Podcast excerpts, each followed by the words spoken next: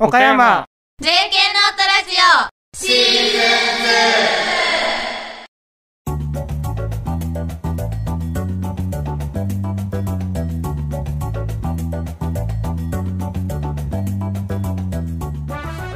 ン始まりました。岡山 JK ノートラジオシーズン2精神女子高等学校2年の堀明菜です。第4回目の放送です。定期テストが間近に迫ってきましたが皆さんいかがお過ごしでしょうか？私は最近部屋の片付けにハマって全然勉強に集中できません。アドバイスとかあったらぜひお便りください。この番組は学校の枠を超えた高校生が集まる活動団体である私たち岡山 JK ノートの高校生が今世の中の若者は何を考えているのかをテーマに様々なコーナーをお届けします。JK ノート大人スタッフの皆さんの話もありますよ。さてこの番組は毎月1日と15日の月2回隔週で配信します。第4回目のラインナップは堀の深掘りラジオ。これだけは言いたいの2コーナーでお届けします。それでは第4回目の配信張り切ってまいりましょう。岡山 JK ノートラジオシーズン2この番組は若者の成長をバックアップする一般社団法人 SGSG の提供でお送りします。堀の深掘りラジオ。このコーナーは高校生ならではのラジオということで現役高校生や先生にお便りを募集しそれに答えていくというものです。本日のゲストは前回に引き続き、えー、JK ノート高校3年生の黒田祐介でお送りさせていただきます。たくさんのお便りをいただきました。では早速お便りを読んでいきましょう。ラジオネーム岡山のひろゆきさんから朝ごはんにパンを食べるかご飯を食べるかいつも迷ってしまいます。どうやって決めていますか？ということであじゃあまず祐介先輩は？自分はわりかし最近ご飯を食べるようになってほう。けどもなんかパンだけだと物足りないなお腹すくなっていう日が多くって。ご飯かな自分。えあきなちゃんはどうやって決めたの？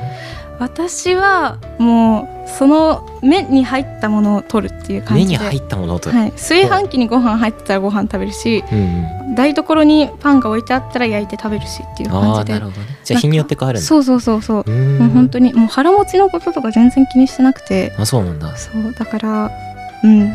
よく考えて食べましょう。お次はラジオネーム花粉抹殺隊さんからのお便りですどうしても山崎賢人と結婚したいです。おどうすれば結婚できますか？あとあなたの好きな本を教えてください。山崎賢人と結婚したい。なかなか難しいね質問が来たね。そうですね。山崎賢とか。えー、なんかあきなちゃんだったらどうする？山崎賢人と結婚したいってなったらうん。とりあえず同じ事務所とかなんか接点を作っとくっていう感じですね。で確かにね。そうあの近くにいて徹底的にこう山崎賢人の好みを こう熟知しといてうん狙っていくと。うんおーなるほど、はい、で結婚まで持ち越すためにはうん。多分その同じ環境にいないと多分互いのことを理解し合えない、確かにね、うん、と思うので花粉抹殺隊さんも芸能界に入って山崎賢人と同じぐらい忙しくなれるような環境に身を置いたらいいんじゃないかなと思います。龍介先輩は？はい、えー、女子アナになりましょう。はい以上です。あー もうひどいな。じゃああなたの好きな本を教えてくださいっていうことですけどおう。これは先輩に。俺から。最近「探偵はもう死んでいる」っていう小説にハマっていて、ラブコメディだったりサスペンスだったりミステリーとかなんかいろんな要素をなんか本当に闇鍋みたいな感じにね詰め込んだ作品で、でもすごいシュッてまとまっててすごい自分は好きな作品です。なるほど。なんか読書で言ったらアキナちゃんの方が好きそうなイメージあるけどなんか好きな本とかある？そうですね。好きな本って言ったらもうたくさんあるんですけど、うん。強いて言うなら J.D. サリンジャーっていううん。著者の「ライ麦畑で捕まえて」っていう本があってですね。あなんか聞いたことある。はい皆さん名前とかあの知られている方多いかと思うんですがうん。なんて言うんだろうな。青少年の悩みを生でこう本に表すとこういう感じみたいな感じがしてその、まあ、主人公は素行が悪いんですけどうん。それにもちゃんとした理由があって同情もするしそれは違うだろうって思うようなだから自分の感情ですごい楽しみ方が変わるかなって思うので、うん。はい、読む人によって感じ方がすごく変わるんじゃないかなと思います。えーそうなんだ。そう。で時期も大事。これは若い時に読んどくとうん。共感とかそう感情移入しやすいかもしれないんだけどうん。大人になってから読むと主人公を客観視しちゃうんじゃないかなと思って、そのそこが悪いのはお前良くないだろうとか、うんうん。そういう目線でも見れちゃうんだろうなと思って、なるほどね、はい、なので学生の皆さんは今のうちに読んどいてまた大人になったらもう一回読むっていう感じでね。いやなんかもうね人生2周目みたいな感じのお答えをもらいましたけど。そうね。ああ面白そう。自分も読んでみようかな、はい。だったら。ぜひぜひおすすめです、うん。さていかがでしたでしょうか？お便りをくださった皆様ありがとうございました。ありがとうございました。まだまだお便り募集しております。悩みを抱えた高校生の方高校生の本音を聞きたい先生方ぜひぜひお便りを送ってください。お便りは動画の概要欄のリンクからよろしくお願いします。それでは堀の深掘りラジオでした。次のコーナーはこちら。大人のこれだけは言いたい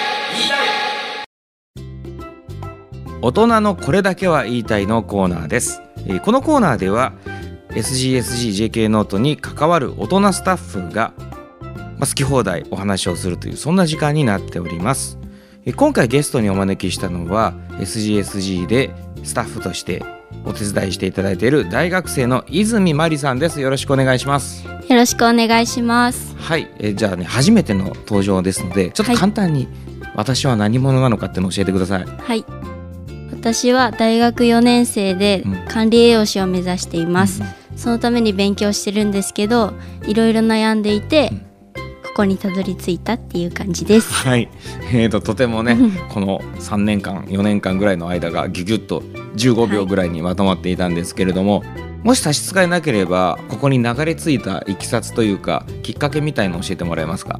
まず野村先生と出会ったのはうん。大学1年生の時の授業で教職の授業を担当してもらったことがきっかけだったんですけどその時に授業は授業なんですけど雑学というか豆知識が好きでそういうことが多かったので先生面白いなっていう感じだったんですけどボランティアに興味があってでも部活動をずっとしていたのでボランティアには行けなかったりコロナの関係で行けなかったんですけど1年生からずっと悩みがあって私生活がうまくいかなかったりして悩んでいた時に変わりたいって思ったのが一つのきっかけだったんですけどその変わりたいって思った時にどう変わればいいのかとか変わる方法っていうのが難しくて自分の中で分からなかった時にふと思い出したのが野村先生で野村先生に声かけさせてもらったのが最初です。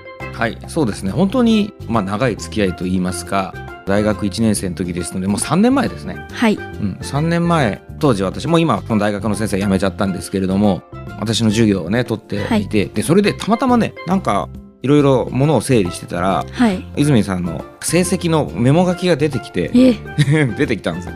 なんかめちゃめちゃ成績良くて、本当ですか、うん、90点とかでしたよ確か。一番いい判定ですね。うん、そうそうそうなのでねあの本当に授業もきっちり前の方で聞いてくれていたっていうイメージがあったんですけれどもでまあ当時からねそのボランティアに興味があるとかっていうのをね、はい。授業の終わりとかで声かけしてはい、もらったんだけどでもね部活がさっき言った通り部活が忙しいとかね言われていてまあそんな困難していたら授業も終わっちゃうし僕も大学辞めちゃうし、みたいなんでだったんだけどある日。ある日。結構もう勇気がいらなかった。ゆ勇気がいったでしょそのそんな久しぶりに連絡してしかもなんかそうですね、うん。このうん3年間約3年間、うん。まあ、野村先生に会わなくなってから、うん。結構時間はあったんですけど、その中でも、うん。なぜか自分の中でも不思議なんですけど、うん。何かあったら野村先生に連絡してはい。とかっていうのが3年間すごい間空きながら、うん。そういうところがあってこの先生は信頼できるなっていう風のが自分の中であって、うん。でもやっぱり新たなところに一歩行くっていうのは不安が大きかったりとか、そういうのがあったんですけど周りは就職活動とかを始めて、インターンとかに行って、うん。でもどうしたらいいかもわからなくてっていう焦りがあったんですけど、そんな時にあの野村先生がうちでインターンみたいなことしてみないって言われたのが、うん。あなんか就職活動の一環とも思えるし、自分が変われるきっかけになるんじゃないかなと思って、もし変われるなら今だと思って行きました。なるほど。なんか嬉しいですね。何かあったら思い出すっていうとちょうどはねあの冷蔵庫に貼る水道トラブルのマグネットみたいな感じだね、あそこにちょうど多分このマグネット的なものが僕の、がね、連絡先先だったと。はい。いうことで。そうですね。冷蔵庫に貼るマグネット扱い。光栄ですとても。ありがとうございます。ね、あの本当に思うのは今実際そういうような悩みを抱えている大学生って結構僕は多いんじゃないかなと思っていて、だから世の中が例えば大学の何年生になったらみんな就職活動しなきゃいけないみたいな。で多分同調圧力っていうのかな、横の人間関係の中で私はここまでやってるけどあなたはどうなのとかいうのをお互いこう探り合うみたいな。そんな友達関係になってるんじゃないのかなと思ってて。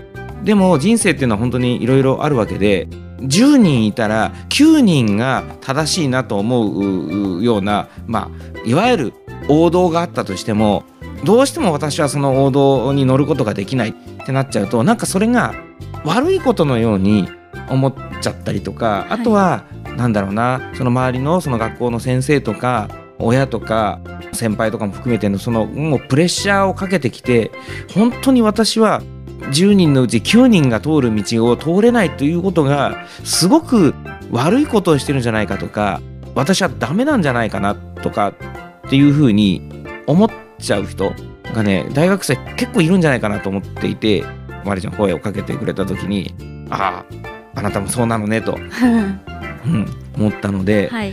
まあ僕としては10人のうち9人が選ばない道で幸せになれたらそれ最高じゃんと思うんですよ。はい。なのでその変わりたいきっかけっていうのを見つけて第一歩本当に。なかなかねでもね冷蔵庫にあるあの電話番号にかける人も少ないんですよ世の中。あの冷蔵庫にあの マグネット貼ってる人はいるかもしれないけど、はい。あそこにかけようって人はねなかなかいないんだけどそれをあえてやったまりちゃんは本当に自分が変わりたいっていう風に大変な経験をした中で第一歩踏み出せたっていうのはそれこそエベレストに登った勢いだなと思ってますので、まあ、そういったような気持ちは大事にしてなんとか精一杯この SGSGJK ノートの高校生たちと一緒に活動して変わるきっかけっていうのを見つけてもらったらいいなとはい。って思っています。ここでどんなことを今やってますか、今はうん。主に JK ノートの高校生のうん。本当にサポートというか、うん。普段事務作業であったり、うん。たわいもない高校生とお話ししたり高校生の悩みを聞いたりとかっていうのが主になんですけどまだあんまり入って間もないっていうのもあって、そんなに自分の中では仕事ができてないなっていうのがあるので、自分がきっかけになったっていうのもあったのでこれからはその悩んでる子高校生もやっぱりいると思うので、そういうこのサポートとかもっとよりよく知ってもらえるような活動をしていきたいなっていうふうには思ってます。はい、えー、わかりました。SGSG にインターンに来ている泉まりさん。また今後もねあの、はい。何かイベントとかでもちょくちょくとこの名前がですね SGSGJK ノート界隈から出てくると思いますので、えーもし見かけたらああれが泉さんなんだなまりちゃんなんだなっていうふうに思ってもらえたらいいかなと思っております。それでは今日はゲストに泉まりさんをお迎えしました。どうもありがとうございました。ありがとうございました。以上大人のこれだけは言いたいのコーナーでした岡山 JK ノートラジオそろそろお別れの時間がやってきました。第4回目のラインナップは堀の深掘りラジオ。これだけは言いたいの2コーナーでお届けしましたがいかがだったでしょうか？あの今回まりちゃんの悩みをね聞いたんですけどもなんか僕はねあの冷蔵庫に貼られるうん。あのマグネットらしいですよ。え？どういうこと？いつでも連絡できる場所みたいな。あーなるほど。うわすごい今すごい納得というか腑に落ちたはい、そういう大人になりたいんです。さすが、はいやかっこいいはい。ぜひあきなちゃんも。頑張りますもうマグネットアキナって言われるようになる。は自分から配っていけたらいいな、い。はい。この番組では皆さんからのメッセージやご感想をお待ちしております詳細は概要欄のリンクからよろしくお願いします次回の配信は6月1日水曜日の21時頃を予定しています詳しくはまたホームページや SNS などをチェックしてくださいねそれでは次回またこの番組でお会いしましょうご案内は岡山 JK ノート堀明菜と野村大輔と泉まりでした。岡山 JK ノートラジオシーズン2この番組は若者の成長をバックアップする一般社団法人 SGSG の提供でお送りしました。